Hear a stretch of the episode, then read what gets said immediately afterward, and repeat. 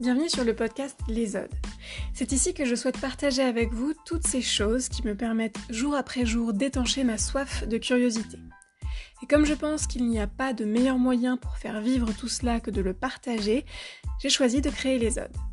Les Odes, c'est de la culture, des réflexions, des traits de pensée sur notre société et celles et ceux qui la composent. Le tout abordé avec simplicité et bienveillance pour simplement observer tout ce qui nous entoure. Bonne écoute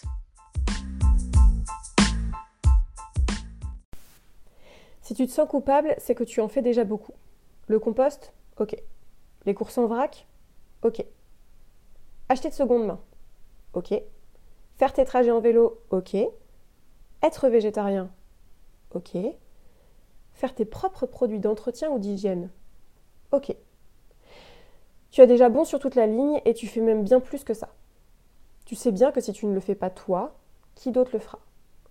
Tu as bien compris qu'il y avait un problème bien plus gros que toi et que tu devais le porter à bout de bras alors que bon toi, tu vois pas vraiment comment il est arrivé là ce problème. Toi pour l'instant, ton plus grand accomplissement dans la vie est d'avoir réussi à récolter une tomate cerise sur ce pauvre plan assoiffé qui est sur le rebord de ton balcon.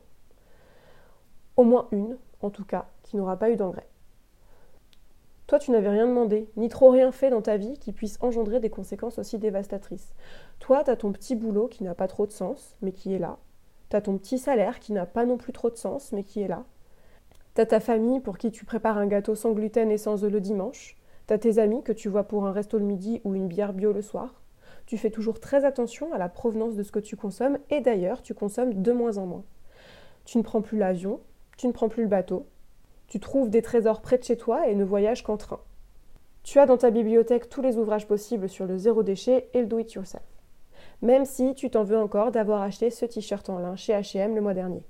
Tu as l'impression d'être un camé qui a replongé, avec ce double sentiment de satisfaction d'un côté d'avoir un vêtement qui te plaît et dont tu feras bon usage, et de l'autre côté de culpabilité d'avoir contribué à un système au sommet de la destruction environnementale, éthique et humaine. Il coûtait 9,99€.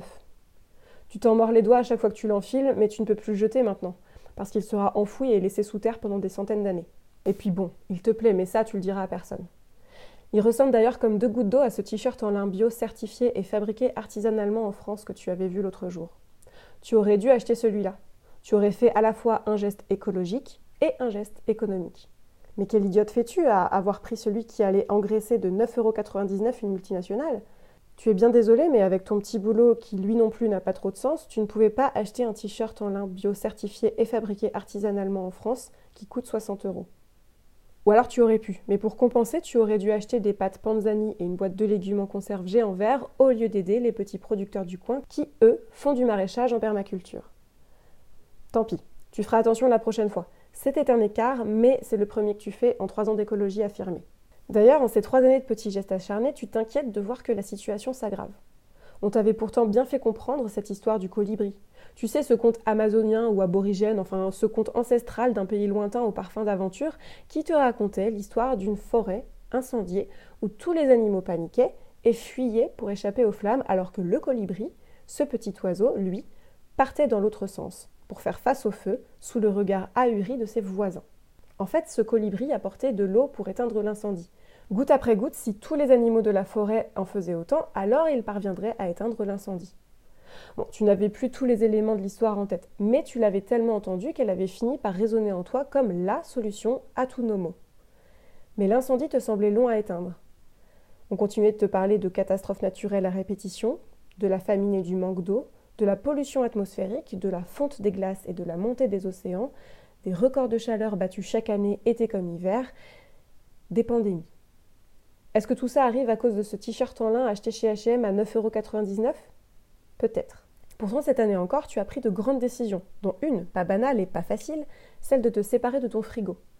Tu as opté pour un garde-manger. De toute façon, tu es végane, donc tu n'as pas besoin de conserver viande, poisson, beurre ou crème fraîche. C'est vachement plus simple. Sur ce coup-là, à échelle individuelle, tu as vu des effets tout de suite. Même si tu as perdu quelques tomates dans la bataille, la facture d'électricité et donc ton empreinte carbone était réduite à peau de chagrin. Tu as encore ce petit sourire au coin des lèvres quand tu y repenses. Prends ça total, prends ça NJ. Tu as eu un instant le sentiment glorieux de renverser le système. Mais depuis, ça stagne. Et tu achètes un t-shirt en lin, chez HM. Tu ne comprends pas. Tu as pourtant toutes les clés pour faire cette part du colibri. Tu as même rabâché à tout ton entourage qu'eux aussi, ils pouvaient apporter leur goutte d'eau pour faire déborder le vase. Il y en a beaucoup d'ailleurs qui t'ont suivi. D'autres ont été plus craintifs de laisser derrière eux le confort de leur intérieur stratifié, mais l'idée avait fini par germer et eux aussi avaient décidé d'entamer des petits actes. Tu le vois bien, on en parle d'ailleurs partout tout le temps en ce moment. La conscience écologique est bien là. Désormais, le fou du village n'est plus l'écolo comme ça pouvait être le cas il y a quelques années, mais bien le climato-sceptique et fervent défenseur du Roundup. Alors pourquoi ça marche pas hein? Sans doute que tu t'es reposé sur tes lauriers, sans doute que tu n'en fais pas assez. Regarde, tu as encore du plastique chez toi. Tu arroses ton plant de tomates cerises avec l'eau du robinet. Avec l'eau du robinet. Alors qu'elle pourrait être bue. Je vois d'ailleurs que tu as encore une chasse d'eau et qui plus est, tu n'as pas mis une pierre dedans pour qu'elle consomme moins. Et là, ne serait-ce pas une canette de coca? Bon, en fait, t'es sans doute fatigué. C'est pour ça que ça avance pas. T'es fatigué. T'es fatigué de ce qu'ils veulent pas faire. T'es fatigué de quand même le faire parce qu'il faut bien que quelqu'un le fasse. T'es fatigué de ces petits gestes qui ne parviennent pas à changer le monde. En fait, ils te permettent tout au plus d'être en accord avec ta propre conscience. Mais elle a quel poids ta conscience? Elle fait quel profit ta conscience? Elle verse combien de dividendes à ses actionnaires? Et est-ce qu'on peut voir son bilan annuel? Et si en fait c'était pas toi le coupable? Est-ce que tu t'es déjà posé cette question? Et si en fait tu te rendais compte que ce n'était pas toi ni ton voisin qui tient les rênes? Toi tu fais ce que tu peux.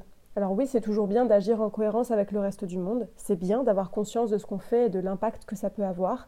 Oui, c'est bien de penser au bien commun. Ça fait déjà de toi un acteur plus méritant que ceux qui gouvernent pour le profit.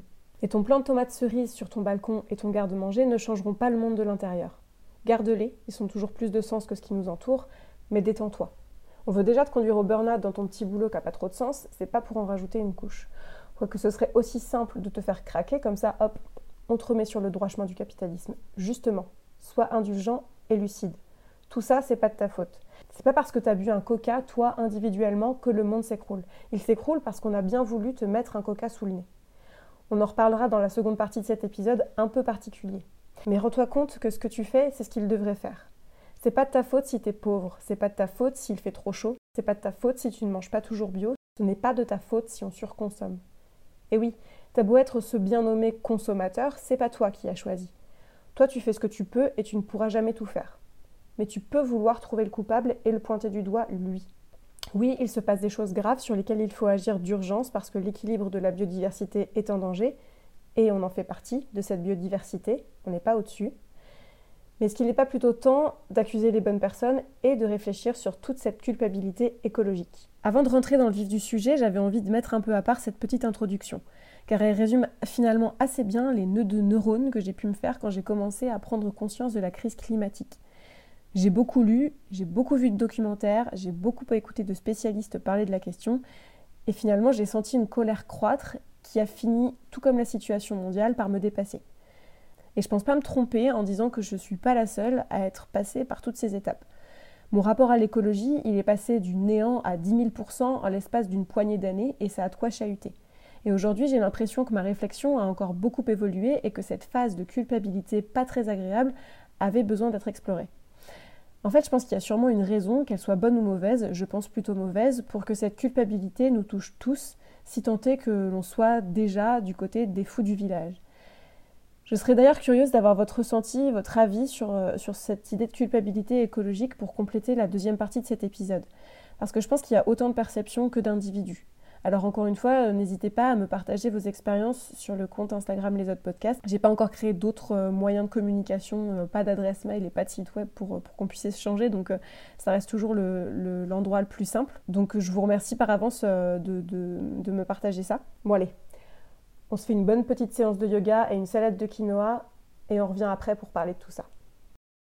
Je vous remercie pour votre écoute. Vous pouvez retrouver les autres podcasts sur toutes les plateformes d'écoute et vous abonner pour ne manquer aucun épisode. N'hésitez pas à noter le podcast afin de me permettre de continuer à produire de nouveaux épisodes. Je vous donne également rendez-vous sur Instagram pour que nous puissions continuer à échanger sur le sujet et que l'on partage nos expériences. J'espère en tout cas que cet épisode un peu particulier vous a plu et je vous retrouve très vite. À bientôt!